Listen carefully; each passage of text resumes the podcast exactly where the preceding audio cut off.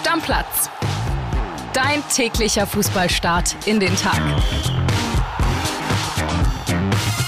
Moin, liebe Stammis, ich bin's André Albers. Wir wollen keine Zeit verlieren, denn wir haben heute eine Menge auf dem Zettel. Der Kollege Kolibri ist bei mir, Max Schrader, grüß dich. Ein wunderschön, moin moin. Wir fangen an mit dem Champions League-Spiel von gestern Abend. War lange eine sehr zähe Nummer, ne? Wie lange hast du gebraucht, um nicht einzuschlafen? Boah, es war schon schwer. Also bin ich ganz ehrlich. Wir haben ja vorher hier schon ein bisschen was gemacht. Ich habe äh, vorher schon das eine oder andere Gespräch geführt. Also war schon ein bisschen im Büro und dann dachte ich abends, na, wenn jetzt vielleicht AC ein bisschen Spannung reinbringen kann. Nee. Also ich habe dich in der ersten Halbzeit ein bisschen beobachtet, da bist du fast schon am eingesackt, ne? ich bin eigentlich ein Fußballliebhaber, aber hatte mit Fußball auch nicht so viel zu tun. Was für Feinschmecker würde aber, der Podcast-Papa sagen. Aber ne? richtig, aber richtig. Der Podcast-Papa würde sagen, well deserved am Ende. Inter Mailand 1-0 gewonnen, damit kein Gegentor kassiert im Halbfinale und zu Recht weitergegangen. Muss man auch erstmal schaffen. So ist es. Das Spiel lassen wir hinter uns jetzt, oder? Inter im Finale auf jeden Fall Außenseiter, egal gegen wen es geht. Ja, Außenseiter, aber ich sage dir, die machen's. Die gewinnen die Champions League? Ja. Robin Gosens wird diesen Champions League-Pokal in die Luft strecken dann? Ja, ich weiß, ist totaler Underdog und so weiter und so fort, aber die können halt verteidigen. Und ja. es ist halt ein einziges Spiel. Das ist so, richtig, das sage ich so, auch immer. Die Mauern, naja, du, du hast hier die ganze Zeit gesagt, oh, das ist aber so sicher, fast 100 Euro Spiel, dass die nicht die Champions League holen. Das habe ich doch nicht gesagt. Ja, natürlich hast du das gesagt. Oh, die werden so untergehen. 5-0, das wird ein ach, historisches ach, du, Finale. Ach, du, meinst hier im Büro. Ja, ja, natürlich. Ja, aber doch nicht im Podcast. Ja. Sowas würde ich, sowas würde mich niemals hinreißen lassen. ja, also ich kann mir schon, historisches Finale, ja. Ich kann mir schon vorstellen, dass die schon große Außenseiter sind, aber italienische Mannschaften. Ja, ja? genau. Fünferkette hinten. So. Und dann hast du vorne den alten Jaco, den abgebufften Martinez. Und, Viel Spaß. Und noch die, was habe ich heute gelernt von dem Kollegen Enrico Ahlich, das Tormonster, Lukaku. Ja, stimmt. Wird auch noch eingewechselt. Liebe Grüße an der Stelle, ja. Gut, Inter ist jetzt auf jeden Fall im Finale und heute folgt entweder Man City oder Real. Ich habe einen klaren Favoriten, wie ist es bei dir? Ich auch. Bei mir ist es Man City. Bei mir ist es Real. Im Ernst jetzt? Ja. Weil es, also Real ist ja dieser Champions League-Mythos, ne? Das genau. Ja, also irgendwie, selbst wenn die eine Saison lang nichts hinkriegen und ganz weit hinter Barca in der Liga zurück sind, trotzdem in der Champions League ist ihnen alles zuzutrauen. Die kannst du 15 Mal totreden, beim 16. Mal sind sie da und sagen, guten Tag, Champions League-Finale nehmen wir. Das Ding ist, man City hat einen sehr guten Deutschen momentan. Der ist in der Form seines Lebens. Ilkay Gündogan.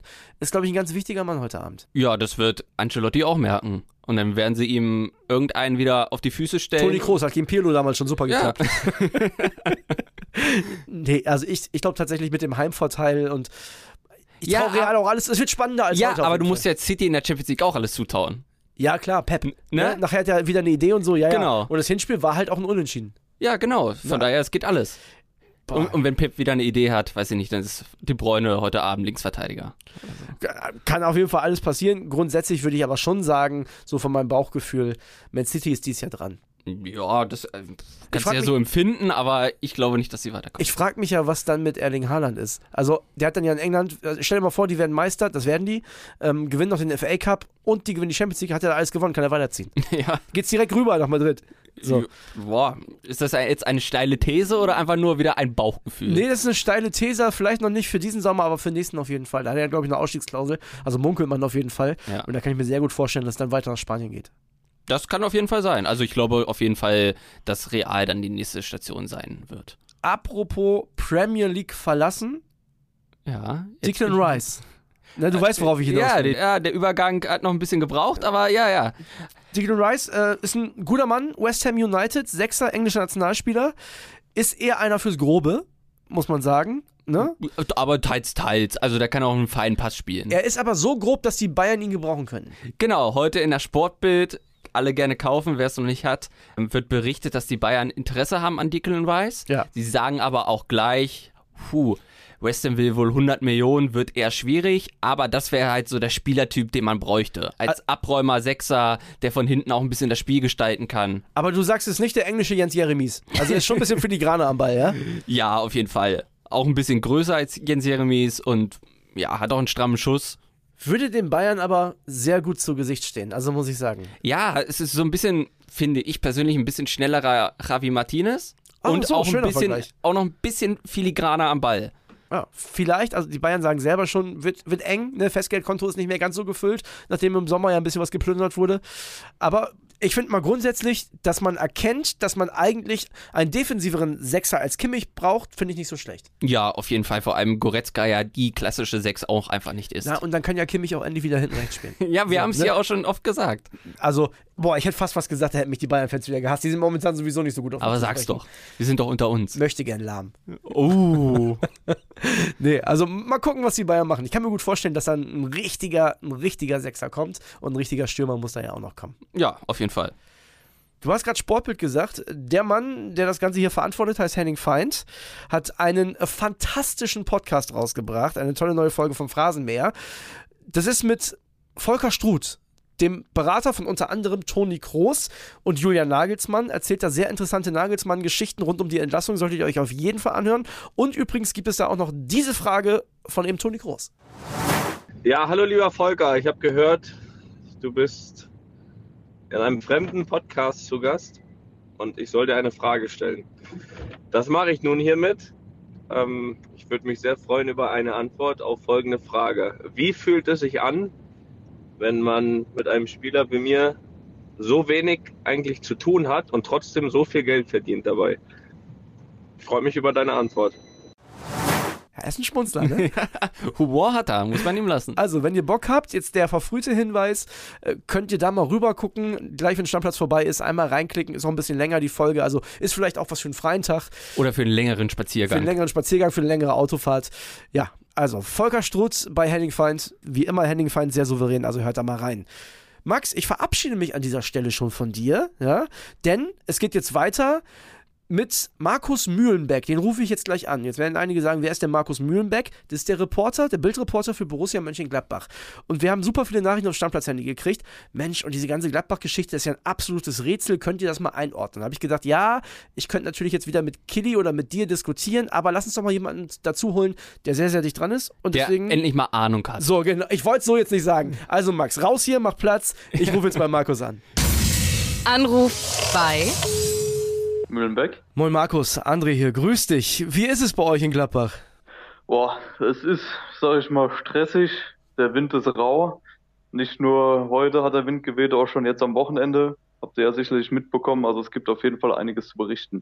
Ja, ich hatte gestern eine interessante Diskussion mit Killy in der Folge und irgendwie hoffe ich, dass du so ein bisschen Licht ins Dunkeln bringen kannst. Also, wenn du mich persönlich fragst, ne, die Mannschaft von Borussia Mönchengladbach, die performt unter und zwar schon seit drei Jahren. Die haben es jetzt drei Jahre nacheinander mit dieser Spielzeit nicht nach Europa geschafft und ich frage mich, woran das liegt. Hast du irgendwelche Ansätze? Du hast vollkommen recht. Die Mannschaft performt seit drei Jahren unter, wo dann auch das erste Problem liegt. Die Mannschaft spielt seit drei Jahren fast so zusammen.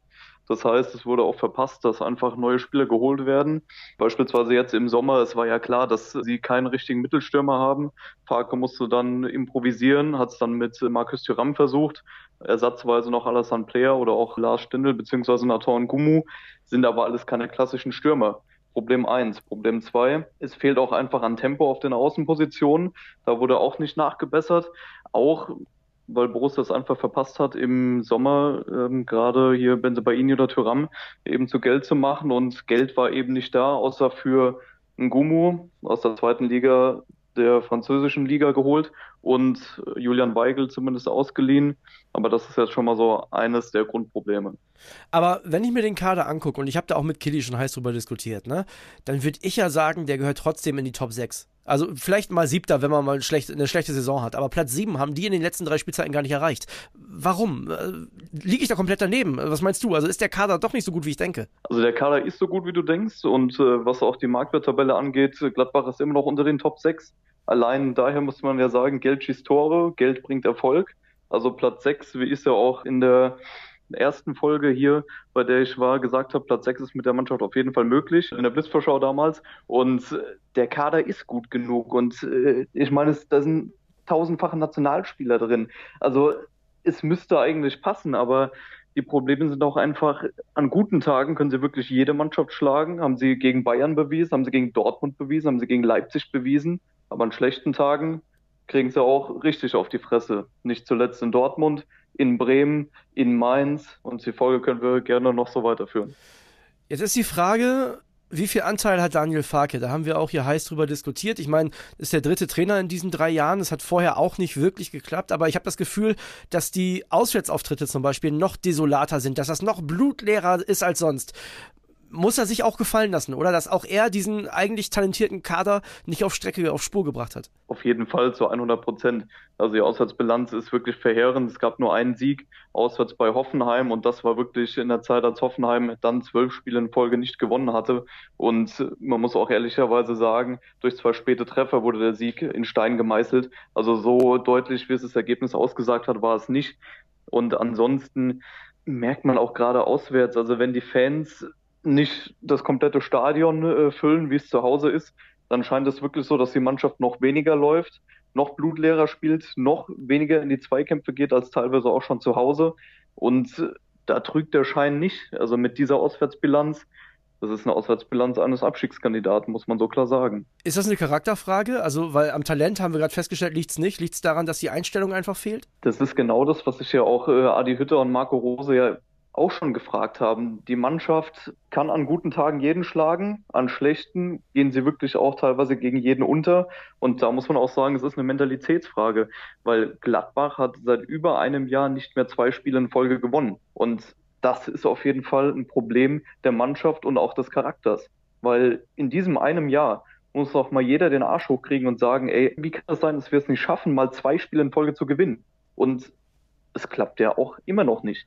Und äh, da muss man definitiv auch den Trainer mit in die Pflicht nehmen, weil Daniel Fark hat es auch nicht geschafft, dieses Launische aus der Mannschaft herauszubekommen. Und seine Bilanz ist ja wirklich noch schlechter als die seiner Vorgänger. Also er hat den schlechtesten Punkteschnitt. Gladbach spielt derzeit die schlechteste Saison seit zwölf Jahren. Und er ist drauf und dran, auch die Ausbeute von Adi Hütter zu unterbieten. Und äh, da hat er dann auch einfach nicht mehr viele Argumente auf seiner Seite. Er hat den Kredit bei den Fans auch schon verloren.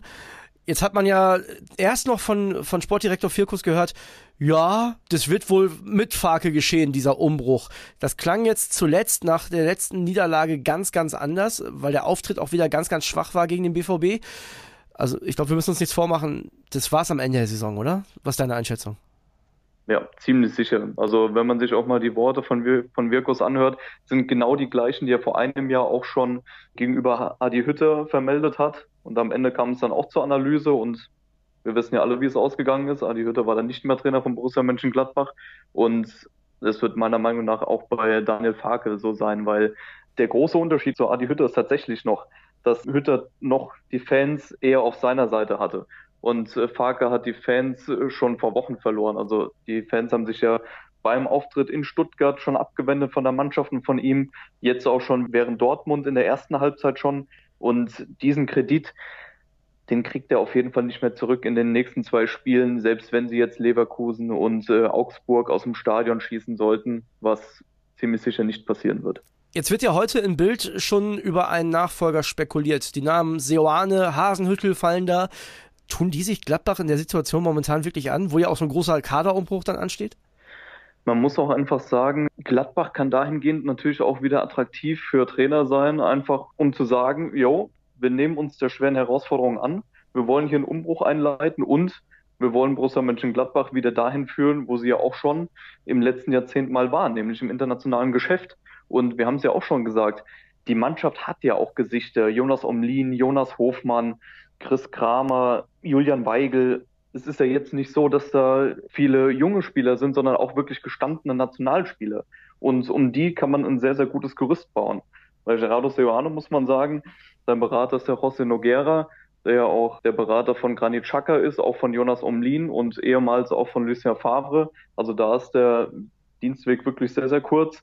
Und Seoane war ja in Leverkusen, hat da sehr gute Arbeit gemacht, ist er jetzt auch nicht so weit weg und zufälligerweise auch der kommende Gegner. Also da kann man wirklich sagen, dass Gladbach dahingehend auch wirklich immer noch eine attraktive Adresse ist, weil trotz der Missleistung in den letzten Jahren des Stadions immer voll. Die Gladbach-Fans fahren auch auswärts immer mit hin und es ist auch einfach ein Traditionsverein, der die Massen elektrisiert. Und dahingehend bin ich schon der Meinung, dass Gladbach immer noch eine attraktive Adresse ist. Allerdings muss man natürlich auch dazu sagen, die Fans wünschen sich wirklich jetzt mal wieder eine deutlich, deutlich bessere Saison als in den letzten Jahren. Ein anderer Name, der zuletzt im Gespräch war, ist Eugen Polanski. U23-Trainer momentan. Das wäre natürlich so, so, so ein richtiger Umbruch, weißt du? So ein richtig, vielleicht mit einem Gladbacher Gesicht. Rechnest du dem Chancen aus? Also der Name ist auf jeden Fall schon gefallen. Wurde ja zwischenzeitlich mal spekuliert darüber, ob Farke jetzt schon gefeuert wird und äh, Polanski dann für zwei Spiele übernimmt. Dazu hat sich jetzt Wirkos nicht entschieden. Polanski ist wirklich ein Trainertalent. Der hat jetzt Anfang 2022 mit seinem Fußballlehrer angefangen, hat die zweite Mannschaft von äh, Borussia auf den dritten Platz geführt in der Regionalliga West. Ihm werden wirklich große Chancen ausgerechnet und auch die Chefrolle irgendwann mal zugetraut. Allerdings muss man da natürlich auch sagen, für diesen großen Umbruch, ihn jetzt schon ins Boot zu werfen und ihn den Umbruch leiten zu lassen, ist für einen Trainer Novizen wirklich eine große, große Aufgabe. Und da besteht natürlich auch der Zweifel daran, ob man ihn nicht schon verbrennt, wenn man ihn jetzt schon in diese heikle Phase mit einbaut und als Trainer dann installiert. Ja, wir sind uns auf jeden Fall einig, da wird es sehr wahrscheinlich einen neuen Trainer und nicht mehr Daniel Farke im Sommer auf der Bank geben. Lass uns nochmal kurz über den Kader sprechen. Finde ich auch super spannend. Also Benzabaini, Tyram werden den Verein verlassen, Stindel ist weg.